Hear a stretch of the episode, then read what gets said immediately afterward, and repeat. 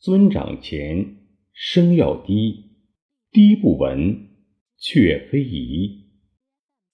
Call an elder, speak softly. But if your voice is too low and hard to hear, it is not appropriate.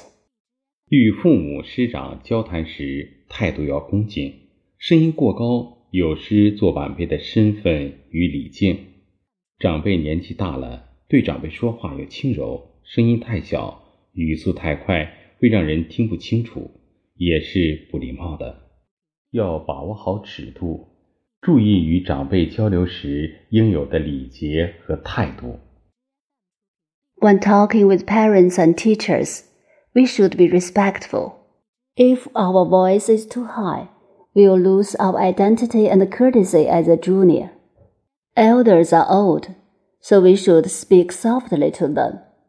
It is impolite to speak with a voice too low and speed too fast, as others can't hear it clearly. We should speak with appropriate etiquette and attitude when communicating with elders. 要注意的礼貌沟通问题还很多。同领导长辈交谈，应使用“请”和“您”等礼貌用语。第一，对待长辈的心态心境要低下来， 和言细语，低处安然，耐心的聆听长辈的教诲，不要随意抢话或打断他们的交流。与长辈交流时，注意力要集中。当长辈指出不足、提出建议时，不要反驳、顶撞他们，也不要急于辩解、推脱，甚至用沉默、敷衍抵抗他们，这都是不礼貌、不尊重的表现。有不同的见解时，要找适当的机会与场合，用礼貌的态度表达出来，耐心真诚地与他们交流，体会他们的良苦用心，谦虚地改正自己的不足。There are many problems on polite communication that need our attention. When talking with leaders and elders, we should use polite words such as please and you. As low in the sentence, treat elders with a low state of mind. Softly speak with elders and patiently listen to their teachings. Don't forestall other speakers or interrupt their communication at will. When communicating with elders, we should focus.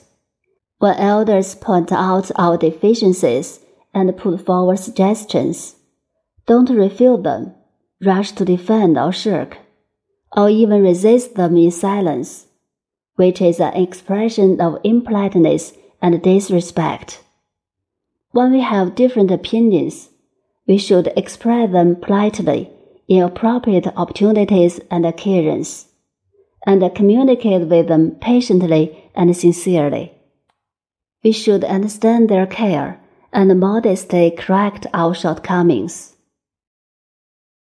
好习惯不是一天养成的，坏习惯也不是一天改掉的。从小要培养良好的生活习惯，提高文明素质，增强道德修养。生活中与他人的沟通要心平气和，这是理性的沟通方式。要学会用智慧的思想与他人交流，对他人的尊重不是语气、行为上的低矮，最重要的是内心无声的尊重和敬仰。 Good habits are not developed in a day, and bad habits are not corrected in a day.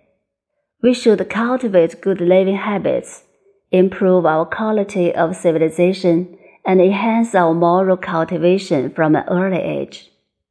In daily life, we should communicate with others calmly, which is a rational way of communication. We should learn to communicate with others with wisdom.